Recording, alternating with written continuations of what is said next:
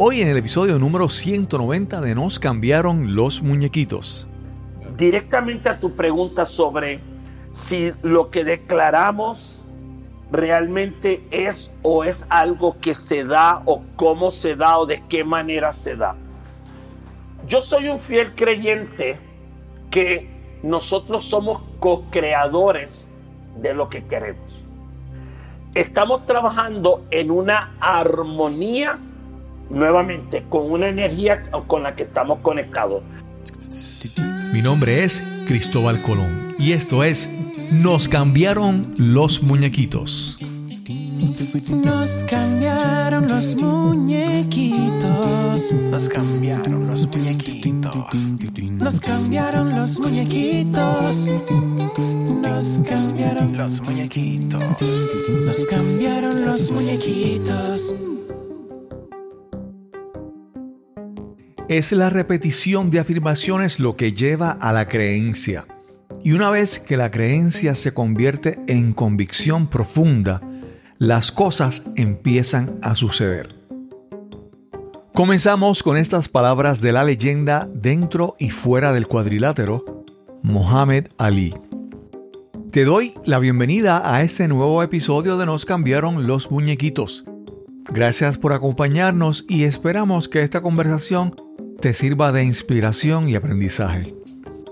Si escuchas este episodio antes del 18 de marzo de 2022, estás a tiempo de participar en nuestro sorteo de celebración de cuatro años de podcast. Estamos trabajando con los detalles, pero te adelanto que para participar necesitarás claves que diremos al final de cada uno de los próximos episodios. Así que quédate hasta el final Escucha y anota la palabra clave y el número de ese episodio. Visita la página www.cristobalcolon.net diagonal contacto para enviarte información sobre cómo registrar tu participación. Te presento a nuestro invitado de hoy. Hola, mi nombre es Jorge Meléndez, soy de Puerto Rico, soy un boricua que vive en México. Durante mucho tiempo en Puerto Rico fui periodista para dos diarios, tanto el Nuevo Día como el Vocero. Y hace poquito más de 25 años soy coach y consultor. Vivo en la Ciudad de México actualmente y me dedico a darle coaching tanto a individuos como ejecutivos, consultorías de empresas, así mismo como escribo un blog diariamente en jorgemelendez.com.mx y hoy tengo el gustazo de estar nuevamente de invitado en el programa de Cristóbal Colón. Así que nos cambiaron los muñequitos y nuevamente, como todo cambia, hay que estar listo para la conversación. Así que gracias por tenerme, Cristóbal.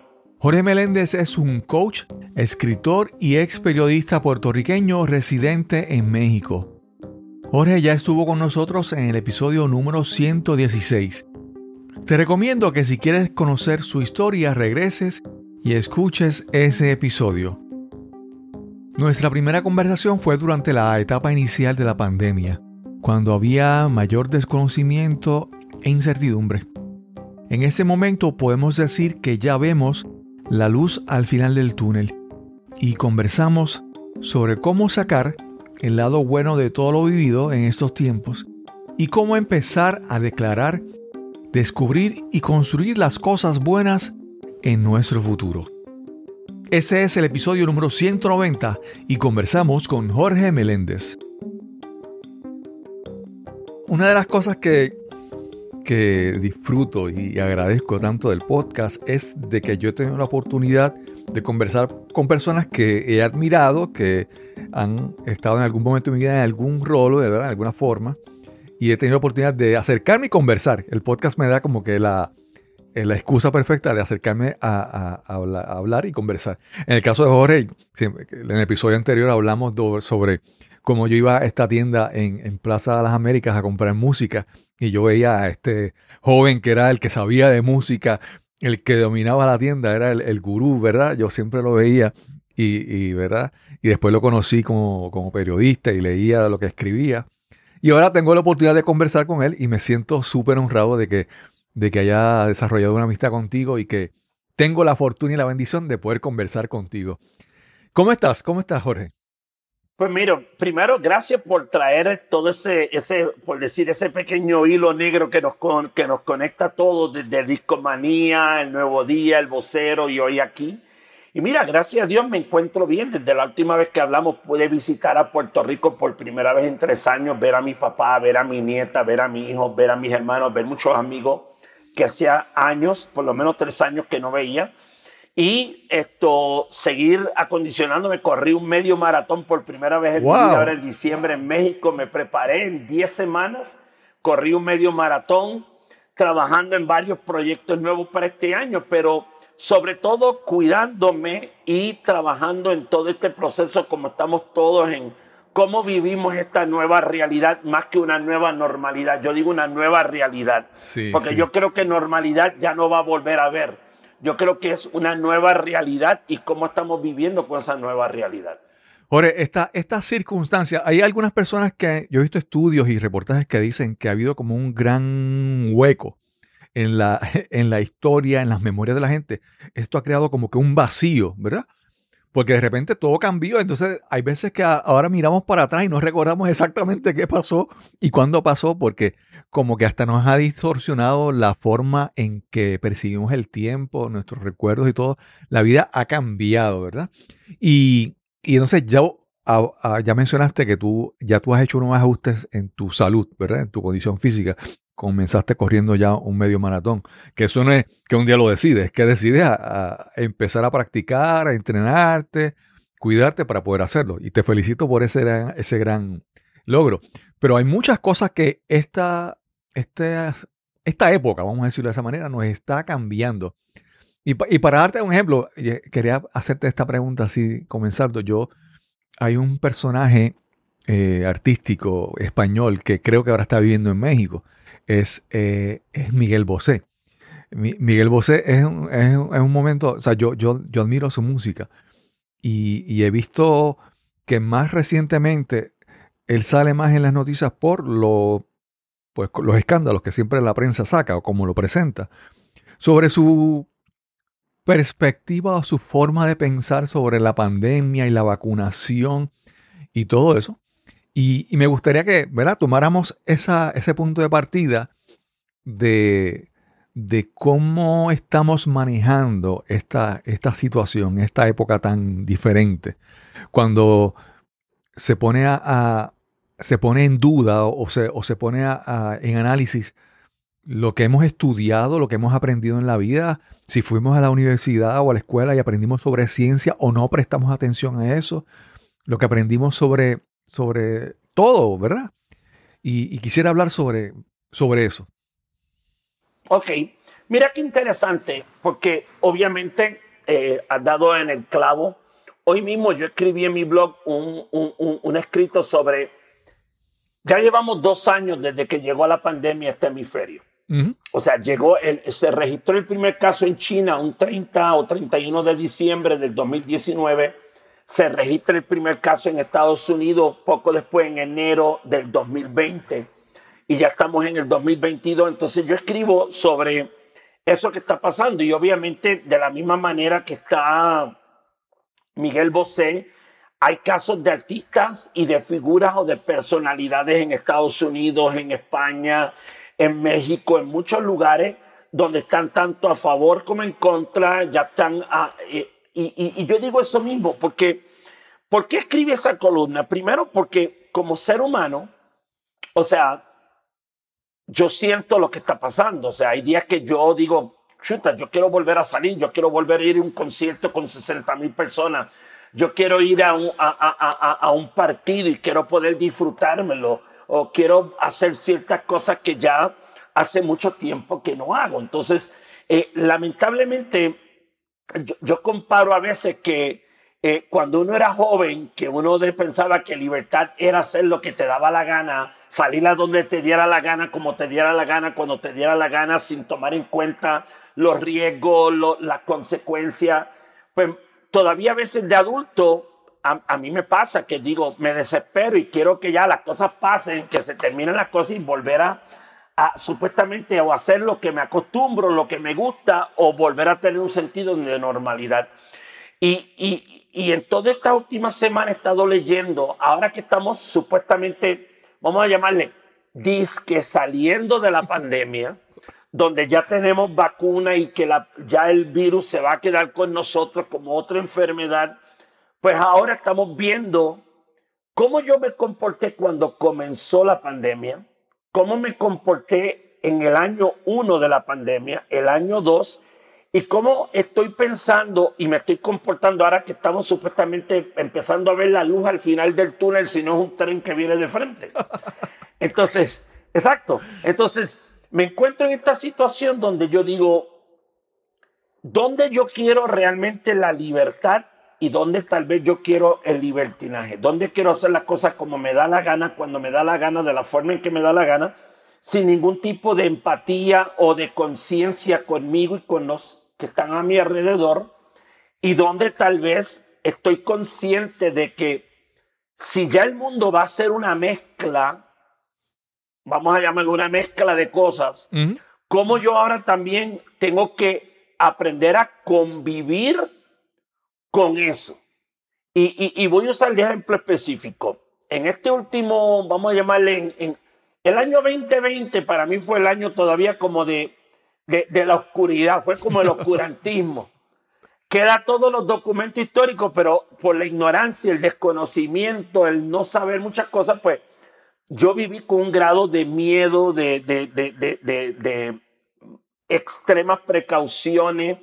Ya en el 2021 empezó a haber un cambio. ¿Y, ¿Y, por qué digo eso? Porque ya en el 2021, donde ya yo estaba me, me, empiezo a vacunar, etcétera, pues entonces la pregunta ya no es si me quedo en casa. La pregunta es cómo quiero volver a integrarme a la vida o al mundo. El primer año es cómo me protejo ¿Cómo preservo la vida? ¿Qué voy a hacer en ese tiempo? Ya en el 2021 la pregunta es, ok, ¿cómo me voy a integrar al mundo y no esperar que el mundo se integre a mí? Sí. Y, y yo creo que ahora que estamos viendo cómo salimos al 2022, ya la pregunta no es si yo estoy vacunado o no. La pregunta no es si yo creo en las máscaras N95, N94, lo que sea, 37, 48, 118, el número que sea. El punto es, ¿Cómo yo voy a aprender a convivir con un mundo que tiene unas, unos pensamientos, creencias o costumbres muy diferentes a las mías?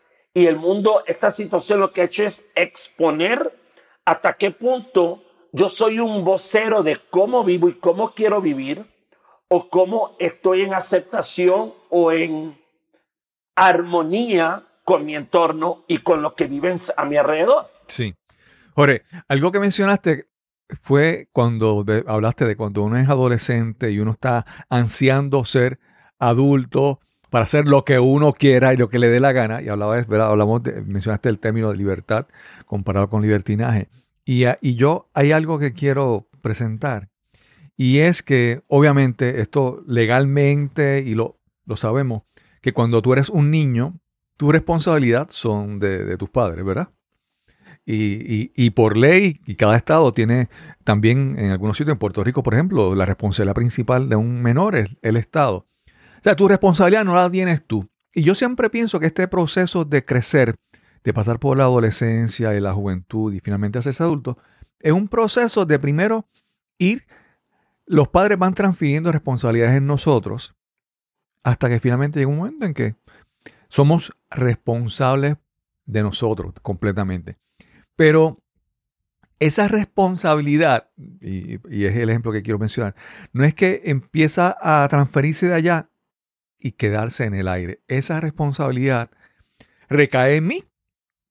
Y yo puedo creer que no, yo voy a ser libre lo que me dé la gana y nadie me va a, pedir cuentas. Sí, pero tienes que rendirte cuentas a ti mismo. Tienes que ser responsable de ti mismo. Entonces queremos la libertad y la vamos aceptando y queremos ser libres y ¿verdad? Pero no la responsabilidad. Y entonces yo creo que parte del proceso es reconocer que, que hay una gran responsabilidad con nosotros mismos, ¿verdad? ¿verdad? Cuidar nuestra salud, también, y después más, eh, alrededor con nuestros seres queridos. Entonces, en toda esta situación, es libertad o libertinaje, pero es responsabilidad. Entonces, hay muchas personas que crecen y no piensan que la responsabilidad viene con el puesto, vamos a decir, con el título de ser adulto. Ser adulto es ser responsable. Si, si tú cometes, si, si vas a la calle y le metes un puño a alguien, tu responsabilidad ya como adulto es que vas a responder ante la ley, por eso, ¿verdad? Responsabilidad. Háblame sobre, sobre ese concepto de responsabilidad en este tiempo que tú dices, casi como de oscurantismo. ¿Tú te acuerdas hace unos, no sé, 10, 15 años, hubo una película que hizo George Clooney con Matt Damon? Bueno, no sé si Matt Damon era Mark Wahlberg, que se llamaba The Perfect Storm, que era sobre unos pescadores de Boston que salían a buscar y en un momento dado se encuentran que tres tormentas se unen a la vez y ellos tienen, atrapan la pesca más grande del mundo de ellos en ese momento. Entonces, ¿qué pasa? Eh, la pandemia para mí viene enmarcada un poco antes. Eh, y aquí no soy el fan de hablar de política y no soy un politólogo, pero lamentablemente hay que tocar un poco. Porque las tendencias de los gobiernos populistas que se venían dando en, obviamente, la elección de Donald Trump, eh, Bolsonaro en Brasil, muchos presidentes aquí mismo en México y en, en, Europa, Boris Johnson. Entonces, toda esa tendencia de cuestionar lo establecido para establecer, vamos a llamarle una, no me gusta usar la palabra agenda, sino una, una brecha dentro del electorado o dentro de la conciencia social, pues entonces empieza a, a generar como una voz popular para una voz que durante mucho tiempo fue una voz trabajadora en cierto sentido y una voz que no necesariamente hablaba mucho. Era como la voz que, que no era que estaba perdida, simplemente no, nunca se había sentido esto marginada o no se había sentido no atendida por mucho tiempo y de repente llegó un movimiento que empezó a darle voz y fuerza y eso comenzó, vamos a llamarle un debate social, un debate público donde se cuestionan tanto iglesia, ciencia, medios sociales, medios noticiosos. Entonces, eso empieza a abrir una brecha justo cuando también llega la pandemia. Entonces, dicen que nada pasa por accidente, pasa, todo pasa por una razón.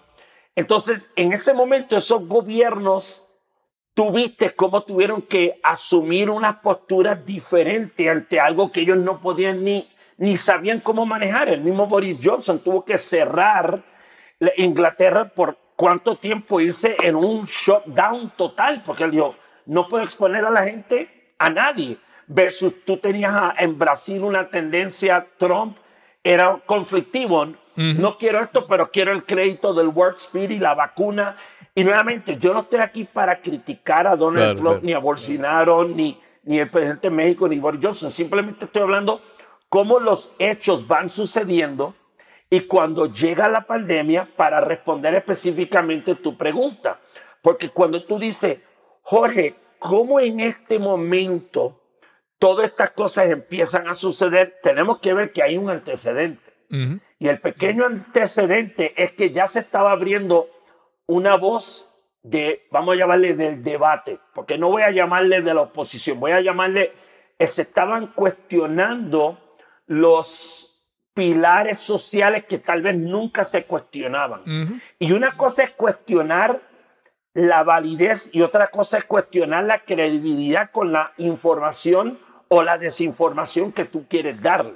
Claro, claro. Y entonces eso ha generado una polarización donde hay una parte que está muy informada y están haciendo elecciones con la información que tienen y hay una población y hay una parte que está rebelde o resistente, que es desinformada, donde simplemente están tomando una decisión. Y ahí es donde yo creo que vamos en la, la pregunta que tú dices. ¿Cuán consciente yo estoy de mis elecciones y de saber que mis implicaciones tienen un impacto en el mundo? y a la gente. Voy a hablar de mí. Cuando, cuando yo iba a ir a Puerto Rico, cuando fui finalmente en octubre, yo tuve que tener una plática con mis dos hermanas. ¿Por qué? Porque yo tengo un padre que tiene dos mallas en el corazón. Un papá que tuvo cáncer una vez. Dos cuñados que tuvieron cáncer. Entonces, yo no solamente por el amor que le tenía a mi familia podía aparecer en Puerto Rico y decir, aquí estoy, los vine a ver. No, yo tuve que tomar una serie de medidas, aparte de vacunarme, ver y discutirlo con mis hermanas, porque primero, si yo voy a Puerto Rico y estar encerrado en una casa dos semanas para, ver a, para ya tener que irme y no poder ver a mi papá y mis cuñados y a mi familia, no tenía ningún valor. Claro. Entonces, yo tenía que estar consciente. Yo digo, ok, hoy yo soy un adulto y yo respondo por mi vida y vamos a decir, yo puedo pagar mi renta y puedo pagar mis cuentas y puedo enfrentar un juicio si tuviera que enfrentar un juicio, sí. Pero, ¿cómo sería enfrentar el que yo infecte a, a uno de mis familiares que son inmunocomprometidos y, y por mi inconsciencia o mi rebeldía o mi libertinaje, yo le acorto la vida a alguien. Entonces yo tengo que estar, espérate, si yo creo en la vacuna o no, si yo creo en las mascarillas o no, yo tengo que decir, espérate, quiero a mi familia, quiero, quiero a las personas que tengo cerca de mí, cómo yo quiero convivir con ellas. Entonces, yo creo que el, la libertad primero es un acto de conciencia más que de acción. Okay. Dime eso, abúndame, esa última oración, abúndame un poquito más, que dice que es un acto más de conciencia que de acción. Pero tiene que haber alguna relación entre acción y, conciencia. Ah, ah, sigue por ahí, por favor. Claro, o, sea, vamos a volver al tema de adolescente.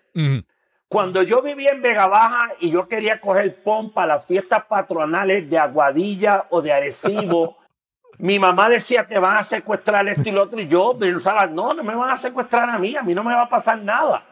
Y yo era un atrevido que quería llegar a las fiestas patronales de Vega Baja hasta Aguadilla porque yo quería ir a las fiestas patronales para ver el gran combo, el que fuera. Yo quería ir porque si yo no iba me estaba perdiendo algo que era como ir a misa los domingos, no me lo podía perder. Entonces, en ese momento mi acto no mide las consecuencias porque yo pienso no me va a pasar a mí. Exacto. Y ahora, yo primero, en algún momento tengo que decir, espérate, y es algo que escribía hoy. Tal vez el primer acto de conciencia es cómo yo estoy conectado con todo. O sea, hay algo que se ha probado. Todos estamos hechos de energía. Todos impactamos a todos. Y tú puedes decir, yo no creo en la ciencia. Ok, pues entonces, si tú crees en un dogma o, o, en, un, o en una religión o una ideología, todas las ideologías de alguna manera dicen que todos estamos vinculados. Todos estamos vinculados de alguna manera.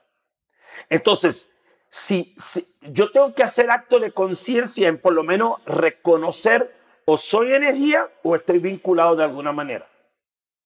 Ahora, ¿hasta qué punto yo quiero examinar y yo quiero indagar sobre lo conectado que estoy y lo vinculado que estoy? Eso depende de mí. Okay. Okay. Y si yo trabajo en ese acto de conciencia, entonces mis acciones van a ser congruentes con eso. Si yo no acepto o no trabajo con ese grado de conciencia, mis acciones van a ir a tono con otra cosa. No voy a entrar en juicio. Okay. Por eso yo digo que el acto de libertad es un acto más de conciencia que de acción, porque claro que envuelve una acción, pero tengo que en algún momento decir, espérate, hacer lo que me da la gana. Sí, sí. Sí, la, la conciencia como un acto de conciencia, cuando, cuando reconoces eso, eso va a cambiar, va a transformar la acción, ¿verdad? O sea que sí, eh, te entendí, te entendí. Mira, hay un, hay un ejemplo que yo eh, he mencionado varias veces y es que, por ejemplo, vamos por la autopista y de repente, para darte un ejemplo, yo soy conductor, yo soy, qué sé yo, tengo un colmado, un negocio. Y pasa la persona y mira por ahí, ve ese proyecto y dice, mira qué, qué bruto esa gente lo que están haciendo. Están haciendo esto así, así, así, y eso, eso va a fallar, eso se va a caer, ¿verdad? Y entonces, esa situación pasa muy, muy a menudo. Esas son las personas que pasan por algún lugar, reciben un poco de información Y piensan que con esa poca de información y con quien yo soy, o con, ¿verdad?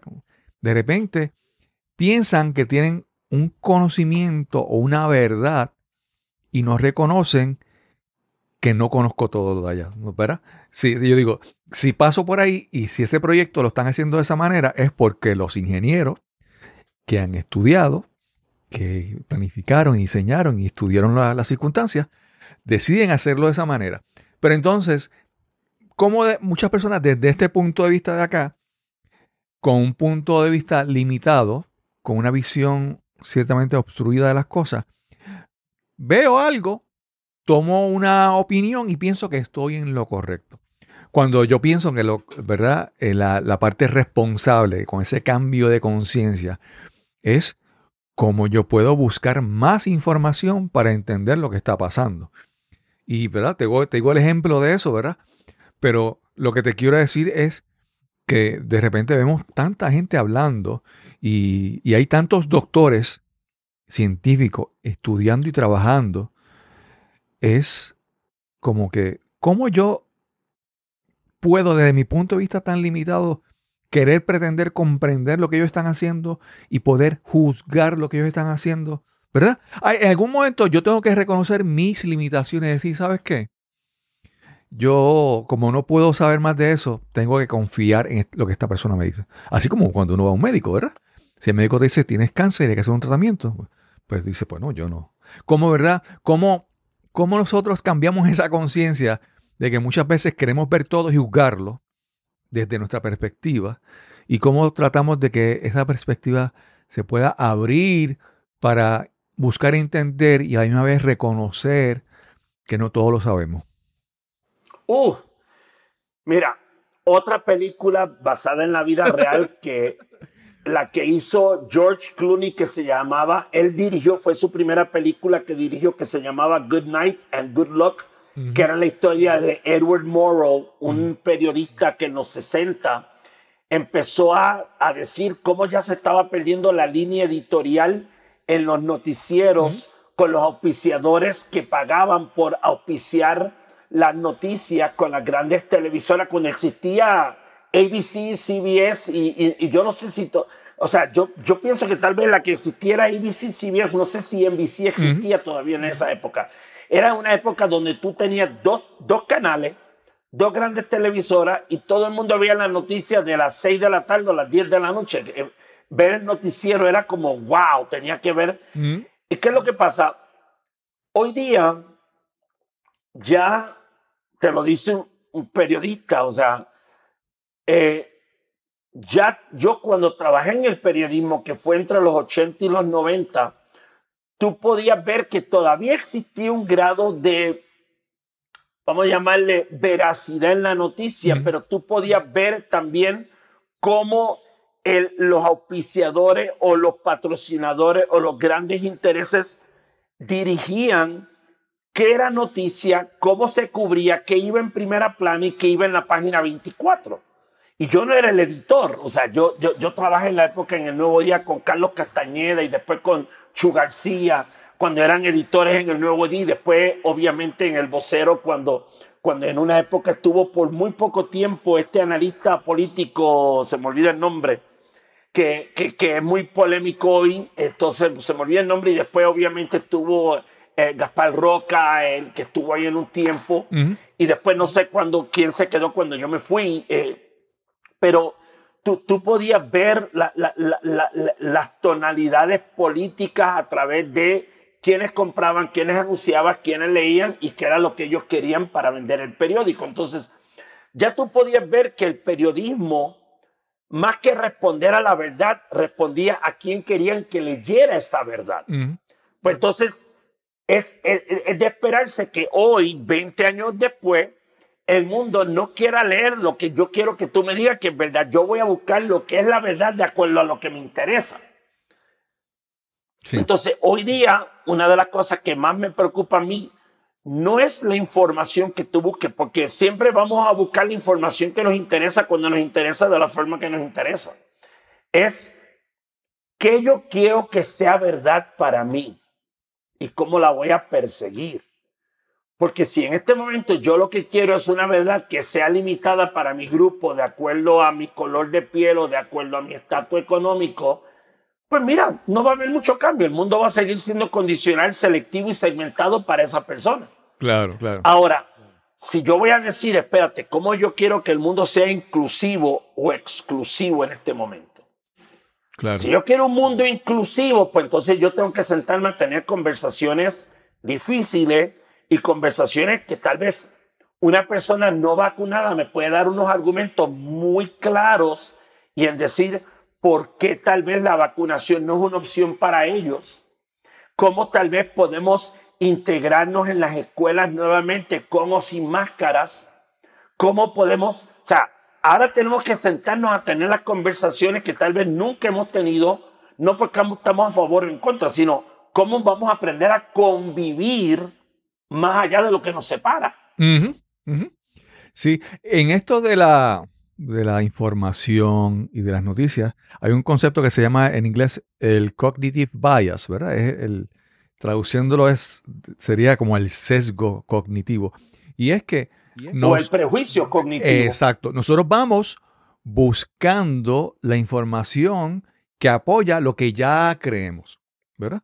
Y eso es lo, lo- lo que pasa. Muchas veces eh, no, como partimos del punto de vista de lo que ya creemos, no en la de aprender, sino de, en lo de afirmar lo que ya yo entiendo que es verdad.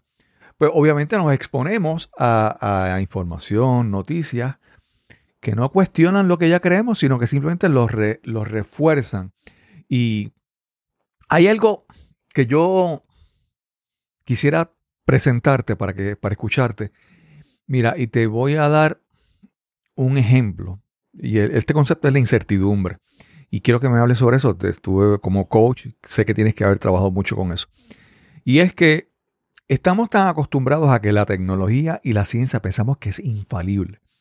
Nosotros queremos tener una computadora y que nunca falle, cuando sabemos que eso hay y hay problemas y todo falla.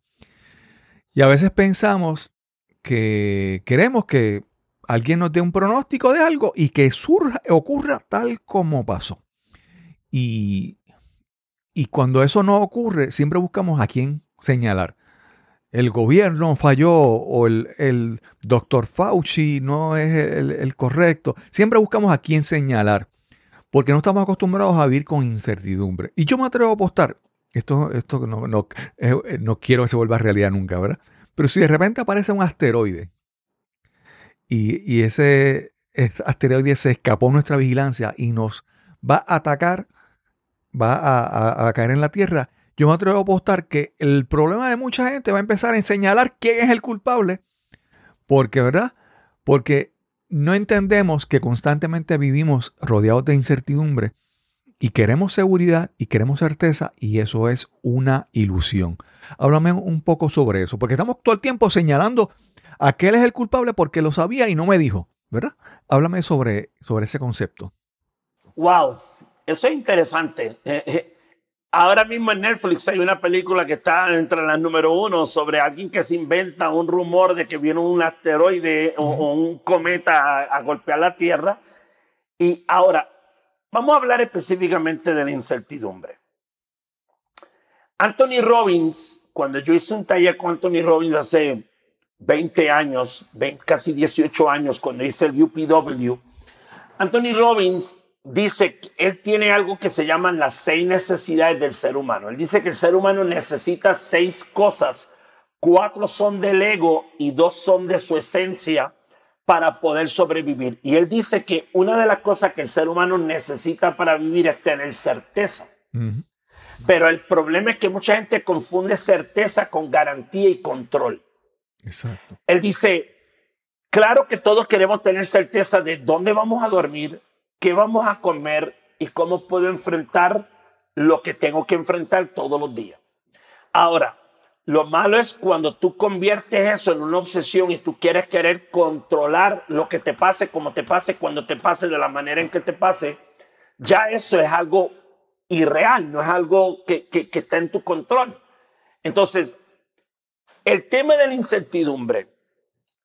Una vez yo aprendí hace muchos años en un taller que Ansiedad es la parte de la mente que no confía en el orden divino.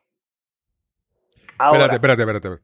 Yo estoy tomando nota. Yo quiero que tú me repitas. Ansiedad. Es Ansiedad es la parte de la mente que no confía en el orden divino. Ok. Ahora, cuidado, hay gente que se va al otro lado y dice, ah, entonces orden divino es que pongo en manos de Dios todo y todo va a salir perfecto y todo va a salir bien. No, tampoco es ser ignorante, no. Claro. Es si, si, si yo creo que hay un orden divino, un orden divino no va a querer lo peor para mí, va a querer lo mejor para mí. Ahora, para yo trabajar en lo mejor para mí, yo tengo que reconocer que vivo en un mundo peligroso, tengo que reconocer que vivo en un mundo que está lleno de peligros, en un mundo que está lleno de incertidumbres y que yo tengo que mirar si yo me estoy poniendo en una posición de ventaja o desventaja por la manera en que me preparo, en que pienso, en que me muevo, de quién me rodeo, etc.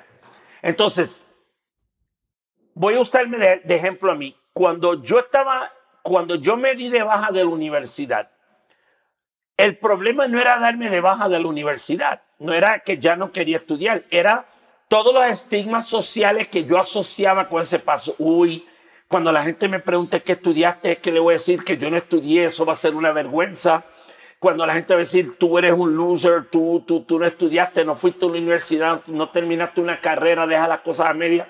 Entonces, todos los estigmas sociales que yo tenía que cargar, más allá de la decisión, sopesaron sobre mí por mucho tiempo. Entonces, aún yo creándome una apertura, o sea, porque yo me hice periodista y yo no estudié periodismo. Okay. Fue por habilidades que desarrollé y talentos que vieron en mí otras personas que yo no sabía que yo tenía. Y me dio de comer por 25 años, gracias a Dios. Yo comí por, de eso por 25 años.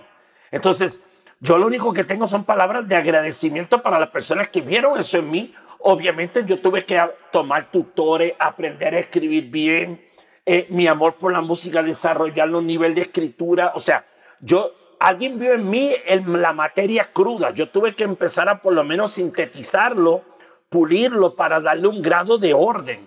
Entonces, cuando, cuando yo, voy a usarme a mí de ejemplo otra vez, cuando empezó la pandemia, en marzo, y creo que lo mencioné la vez pasada cuando estuve contigo, yo tuve un ataque de pánico, pero no de estos ataques, o sea, entré en un pánico interno porque en marzo, abril, yo dije, la última vez que yo vi a mi papá fue para enterrar a mi mamá. Ponle que la próxima vez que yo vea a mi papá sea para enterrarlo a él o él a mí por esta situación. Yo en ese momento yo dije, espérate, yo no puedo vivir con ese nivel de angustia existencial o ansiedad. Yo no puedo controlar si a mí me va a dar el virus. En ese momento las vacunas ni se habían pensado. Yo dije, lo único que yo puedo hacer es cuidarme. Yo soy un hipertenso. Yo tengo que bajar de peso. Yo pesaba 40 libras más de lo que pesaba en este momento.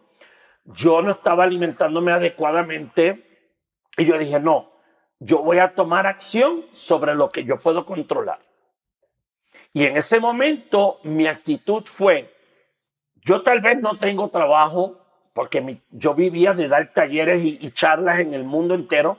Se paró el mundo, yo tuve que vender mi departamento, entregar mi coche, yo tuve que pasé por muchas vicisitudes económicas porque mi medio de ingreso primordial fue de 100 a 0. Eh, es como rápido y furioso, pues también fue rápido y furioso del otro lado.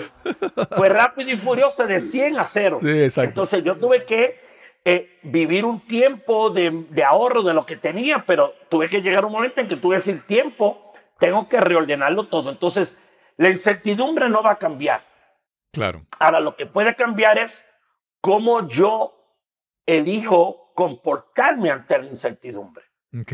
Y lo único que yo puedo hacer es trabajar con mi mente, trabajar con mis emociones, desarrollar mi conciencia, cuidar mi salud y, y, ver cómo yo me hago mejor a pesar de lo que está pasando, no cómo espero que las cosas cambien para ver si entonces yo me hago mejor. Excelente. Porque hemos estado, siempre hemos estado viendo mejor basado en lo que tengo, lo que hago y en la competencia externa. No, Ahora es, yo soy mi única competencia. Ok, claro, claro. ¿Cómo yo me hago mejor a pesar de lo que está pasando? Sí. Jorge, mencionaste algo Eh, me encanta conversar contigo, me encanta porque es como que nos vamos a una línea ahí infinita de conversación.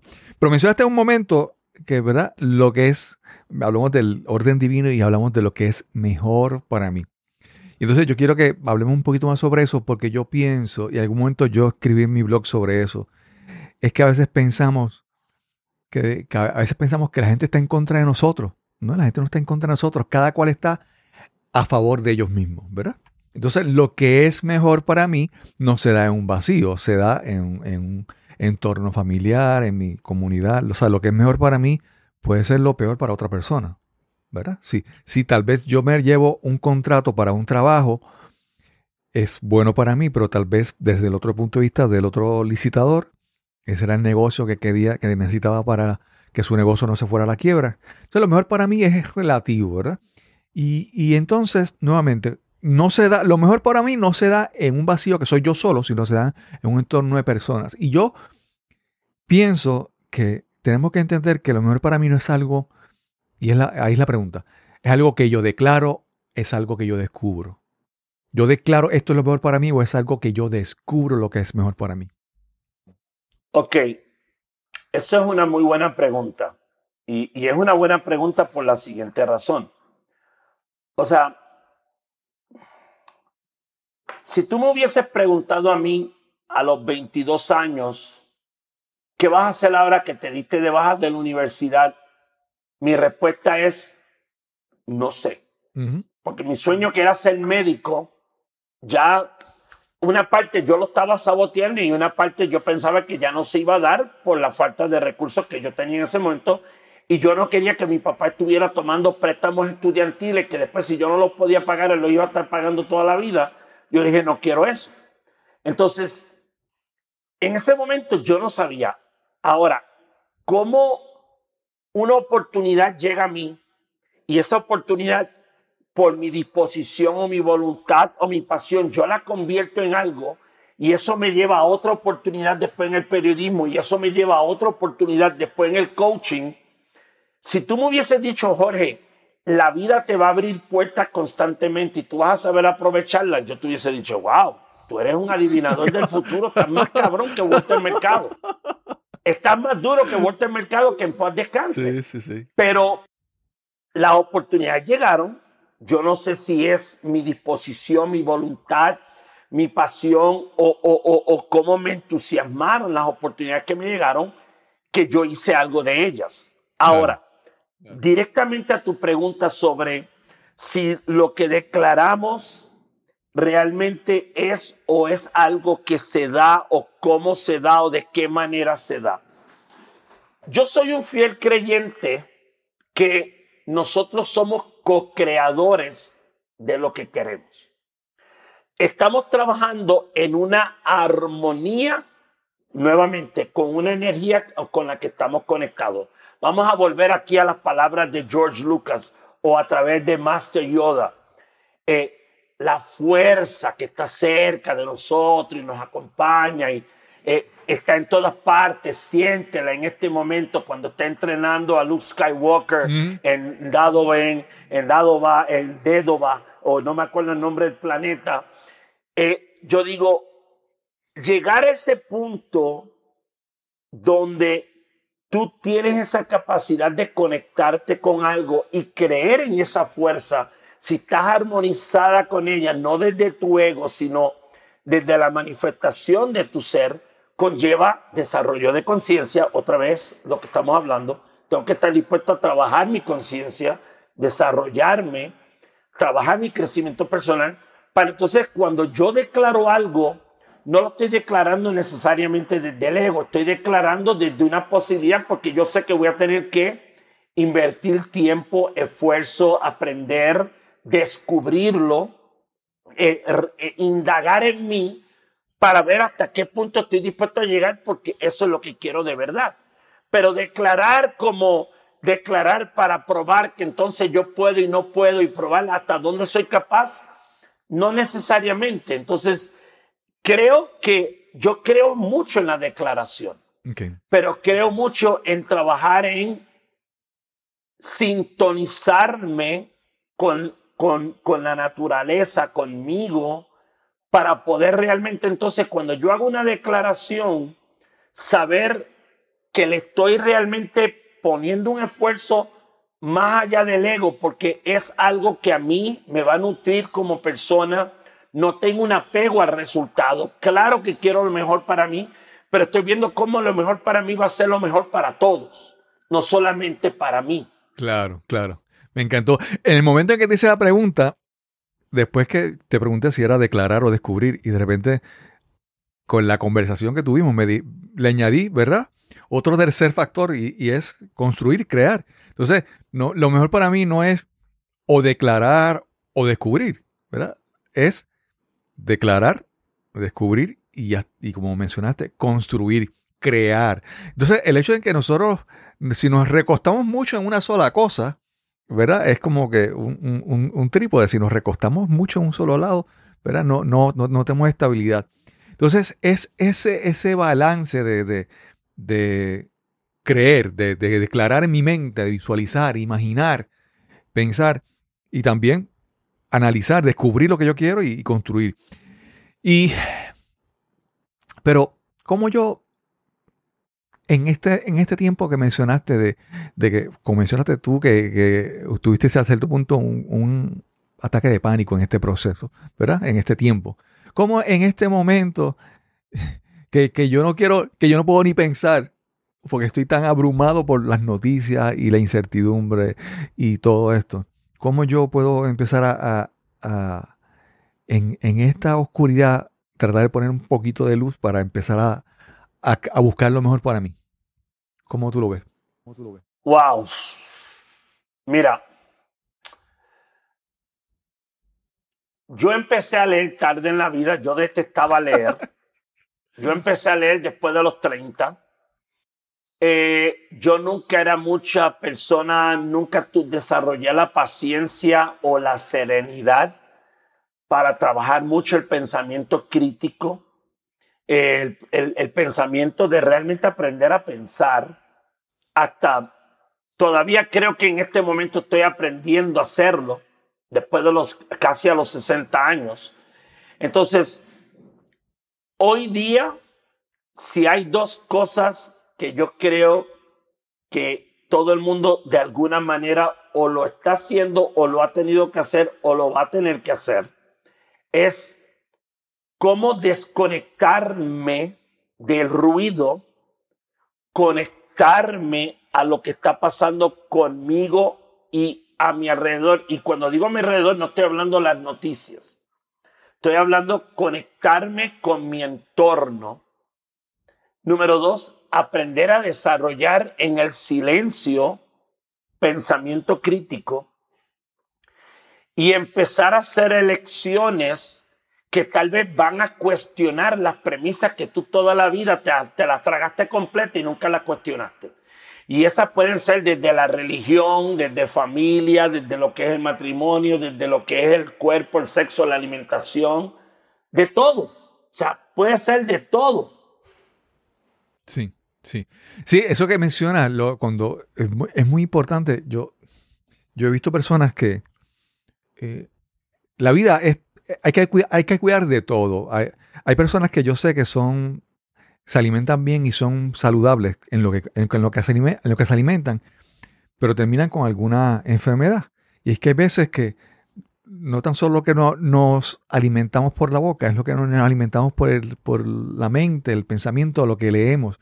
Y me, y me pareció algo muy interesante que tú mencionaste que, ¿verdad? No, no, no leías antes y aprendiste.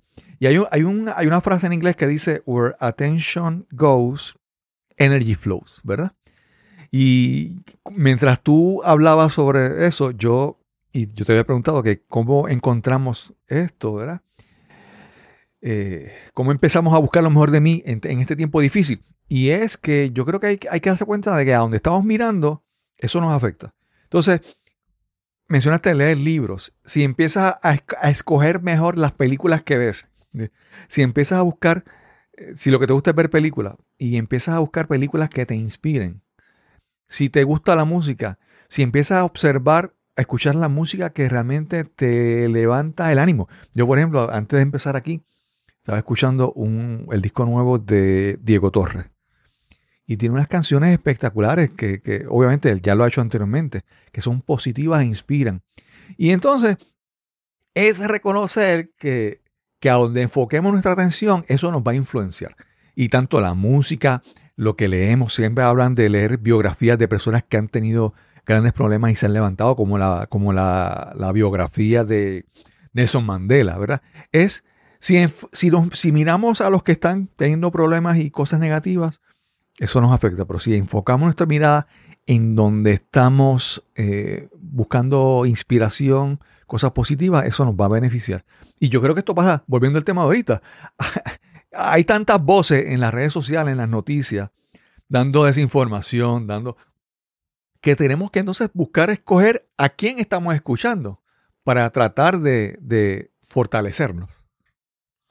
Totalmente de acuerdo. Un ejemplo, o sea, desde mucho antes de la pandemia, yo no era partidario de sentarme a estar viendo series y estar una semana viendo una serie completa hasta que terminara en Netflix. Mucho menos lo he sido ahora. Obviamente hay una parte mía como creador, creativo, persona curiosa, que yo digo, wow, yo podría sentarme a ver series y estar viendo series todo el tiempo. Porque Netflix es un mundo de series y series y series y series. Pero yo digo, tampoco quiero invertir mi vida viendo eso. Puedo ponerme a ver una serie y la veo de capítulo en capítulo y la puedo ver dentro del tiempo que le voy a dedicar a la televisión. Porque no, no soy quien de dedicarle 15, 20, 30 horas a la semana viendo televisión. Sea de forma pasiva, activa, consciente, inconsciente. No, no, no es. Dejó de ser una realidad para mí hace mucho tiempo eso. Años.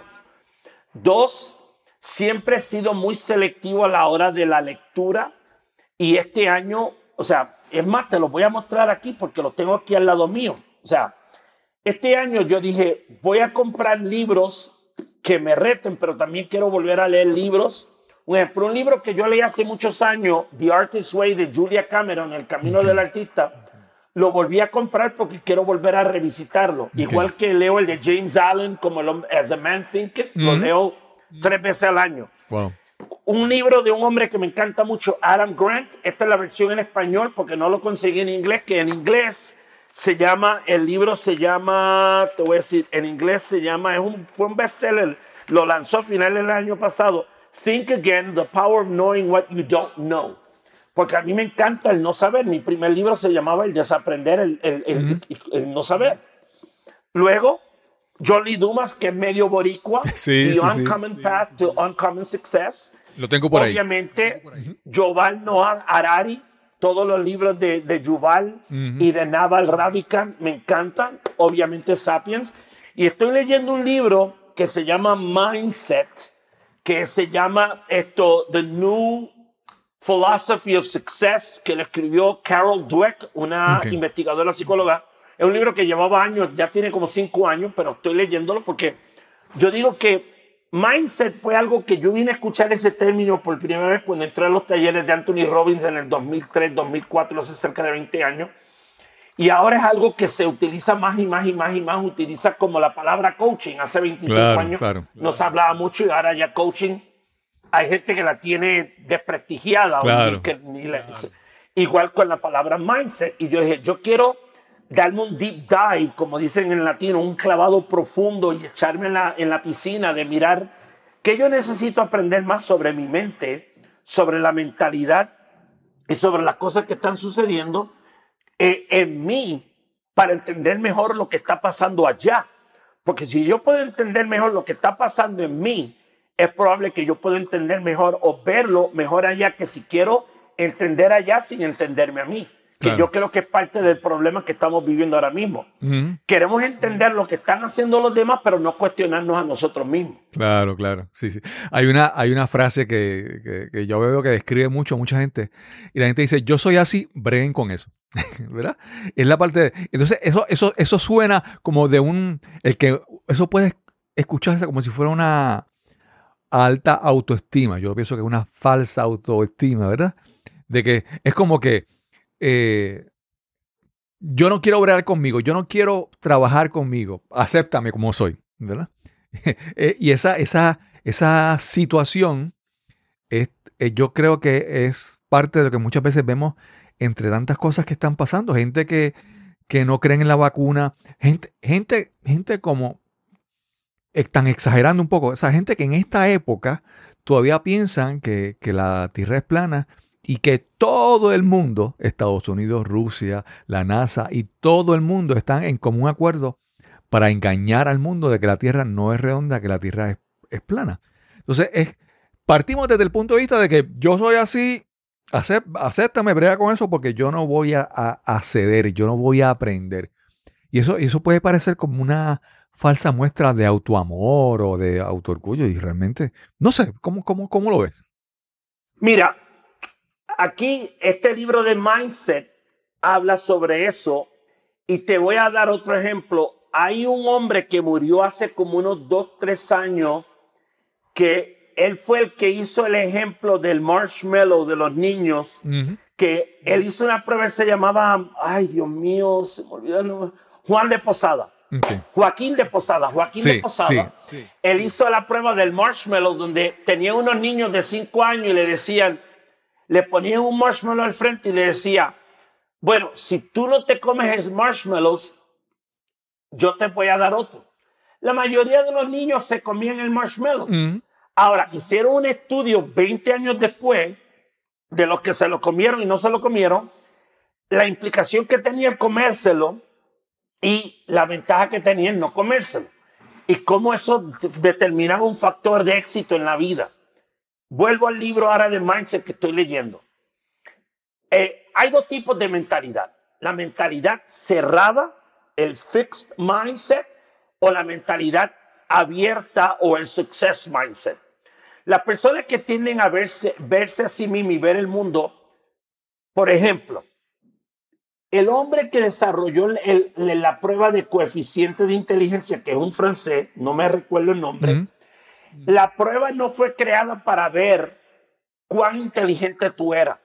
La prueba fue hecha para ver cuántos niños no estaban aprovechando el sistema público educativo que tenía Francia en el momento para saber cómo los niños podían sacarle más provecho al sistema educativo. Y él creía que el niño, todo niño, tiene una facilidad de expandir su mente y abrir su mente al aprendizaje.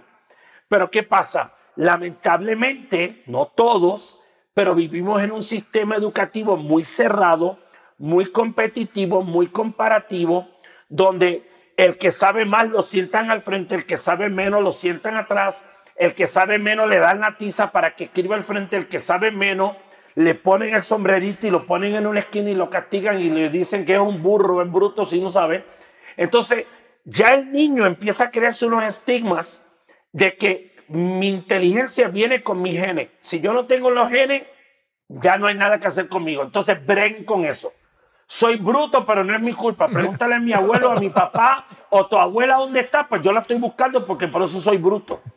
Entonces, no estamos mirando realmente cómo nuestra mente es entrenable, nuestras habilidades son expansivas, nuestras capacidades son posibles hasta donde las queramos llevar. Pero nos hemos sesgado, una palabra que tú citas, usaste hace un rato, hemos sesgado y hemos cerrado ese sesgo de una manera donde entonces ya queremos más, pero creemos que somos menos. O, o, somos esta masa humana que ya no puede moldearse a lograr más. Claro, claro. O hacer más. Claro. Sí, sí, sí. Y ahí hay un gran problema. Sí, sí. Es como, como te digo, es que yo siempre recuerdo un, uno de los primeros libros que, que, me ayudaron mucho a emprender este camino y fue The Road Less Traveled de Scott Peck. Eh, sí, Scott, Peck. Él decía, y creo que eran las primeras oraciones que decía en su libro, decía, Life is difficult. O sea, la vida es difícil. Pero después más adelante decía, sí, pero, pero tan pronto reconoces que la vida es difícil, ya no es importante, ¿verdad? Porque la vida es un- no es fácil. Tenemos que tener el deseo de continuar aprendiendo, eh, de continuar. Mira, en el caso tuyo, eh, a- casi a, a esta edad decides hacer un cambio en tu vida y lanzarte a crear, a correr un medio maratón. Yo después de cierta edad me decido hacer un podcast porque eh, la vida es difícil, pero, pero de eso se trata, de la lucha, de buscar aprender, de buscar solucionar, de, porque nunca vamos a llegar a un estado donde estamos como que plenos y ya realizados, y ya, o, o en el caso de los líderes espirituales que hablamos, o sea, no hay una iluminación permanente, ¿verdad? No llegamos a un punto de que somos ya santos y no, no, hay que constantemente seguir, seguir trabajando con todo esto. Jorge, Jorge. eh, si nos dejan, estamos aquí tres horas y nos vamos por la música y seguimos hablando de otras cosas. Pero, eh, ¿qué, tú siempre tienes proyectos y tienes eh, inventos. ¿Qué, ¿En qué estás trabajando? ¿Qué tienes pronto para tú seguir creando? Mira, voy a emplazarme públicamente. Yo terminé un libro hace más de un año. En una meditación, nuevamente lo que tú dijiste, declarar o descubrir o sembrar o seguir se- eh, construyendo. En una meditación me llegó, Jorge, ese no es el libro que tú tienes que publicar ahora, tienes que escribir otro antes de ese. Estoy en el proceso de escribir el otro libro. Este año yo voy a terminar un libro. Yo no puedo decirte si va a estar publicado este año, Claro. pero voy a hacer todo lo que esté en mi alcance para que esté publicado o por lo menos termi- terminar la revisión editorial del libro. Ujú. Eso es uno. Dos, estoy ahora mismo en pleno, estoy sumergido en mirar hacia dónde me quiero dirigir lo que es mi voz dentro del coaching, lo que yo puedo aportar dentro del coaching, la consultoría. Estoy leyendo y estoy viendo cómo quiero sintetizar mis experiencias, mis habilidades y mis oportunidades y, y definiendo cómo yo quiero agregar la valor a la gente para lanzarme en una nueva ruta Ok. en ese sentido. Eh, sigo dando talleres, sigo dando coaching.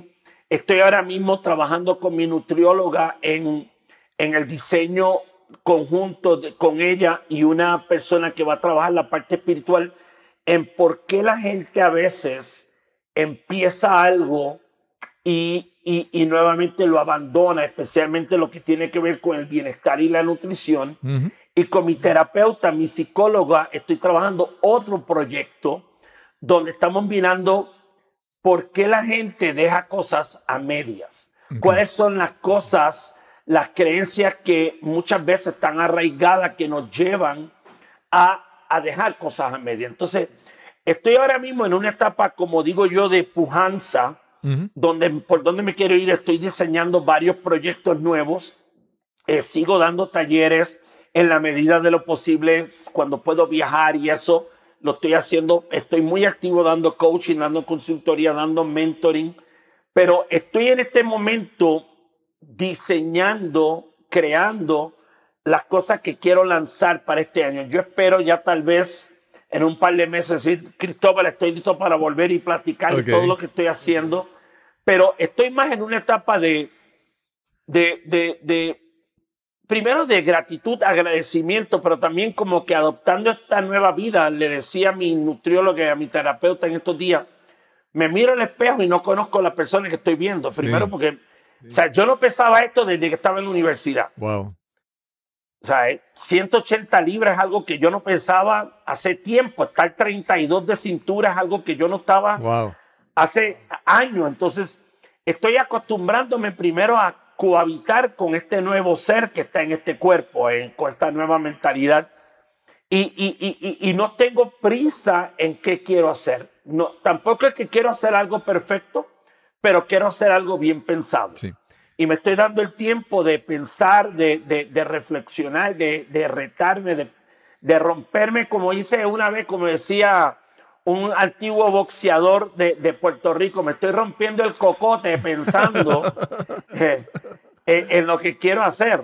Claro. claro. Eh, el salsero escalera, ¿te acuerdas del salsero sí, sí, escalera, sí. el boxeador? Pues entonces él, él siempre era el que hablaba del cocote. Pues yo me estoy rompiendo el cocote aquí pensando en por dónde me quiero ir. Claro. Y no porque, mira, no hay ningún, no hay nada garantizado. Puede que tome esa decisión y fracase, pero por lo menos lo quiero hacer pensado, no importa el resultado, lo quiero hacer bien pensado, bien delineado. Si sale bien, pues, pues chévere. Claro. Si no sale bien, volver al, a, como dice, back to the drawing board, volver a la mesa de dibujo y volver a pensar en otra cosa, porque las ideas, cuando se cultivan, siempre están ahí. Claro, claro. Jorge, ¿y dónde pueden, dónde te pueden conseguir? ¿Dónde te pueden contactar? jorgemelendez.com.mx, tengo un blog que escribo, ahora escribo un ejemplo, a veces tres días, a veces cinco días, mínimo tres días siempre escribo, a veces los cinco días de la semana.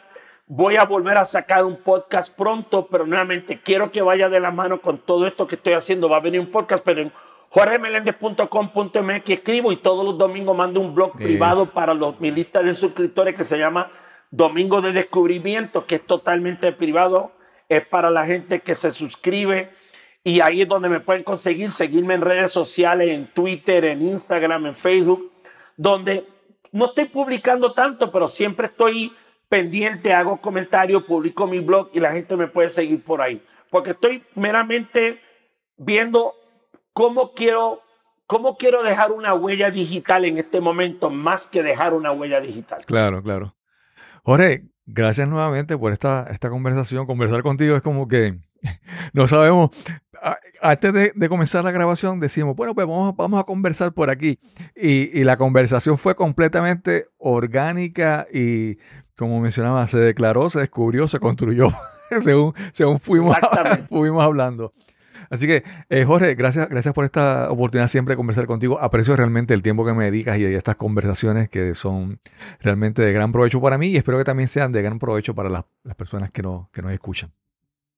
Muchas gracias a ti, Cristóbal. Como siempre, éxito. Espero que la próxima vez que vaya a Puerto Rico nos podamos ver y saludar y compartir un rato, tomarnos un café, una cerveza, lo que sea. Claro pero compartir en persona porque obviamente disfruto estas pláticas, disfruto el valor que estás agregando, la gente que has tenido en tu programa, el valor que estás aportando para toda la gente que te escucha y el proceso que te envuelve para el que lo hace, porque si escribir es un proceso de aprendizaje propio, el estar en esa silla escuchando a tanta gente es un, es un camino de aprendizaje que no tiene precio. Así que yo te agradezco a nombre de todo el mundo el tiempo que tú estás sacando, no solamente de tener los invitados que tienes, sino el proceso en el que te estás embarcando tú, donde estás haciendo a la gente partícipe de eso. Así que gracias a ti también por tenerme y gracias a ti por, por, por seguir y por querer seguir agregando valor y aportando valor a la gente. Gracias, Jorge. Chao. Quiero agradecer a Jorge Meléndez por esta interesante conversación que tuvimos hoy. Siempre conversar con Jorge es una, una gran experiencia, se disfruta un montón.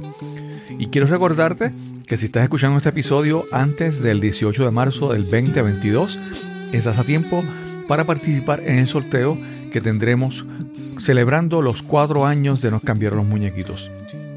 Al final de cada episodio te estamos dejando una palabra clave que nos tienes que hacer llegar junto con el número del episodio.